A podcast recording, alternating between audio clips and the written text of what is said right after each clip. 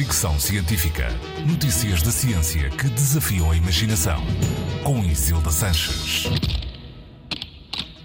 Voltamos a falar de microplásticos, ou melhor, de nanoplásticos, partículas ainda mais pequenas. Elas podem ter um tamanho 70 vezes menor do que a espessura de um cabelo.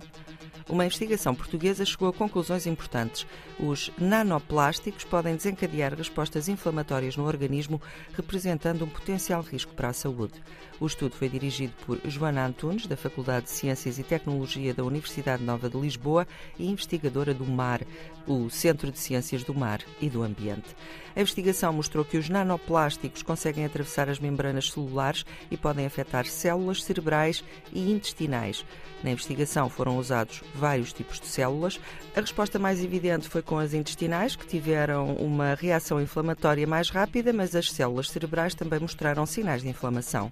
O próximo passo da investigação será analisar a mistura destes nanoplásticos com outros contaminantes já existentes no ambiente, como por exemplo o benzopireno, um hidrocarboneto derivado do petróleo presente no fumo do tabaco.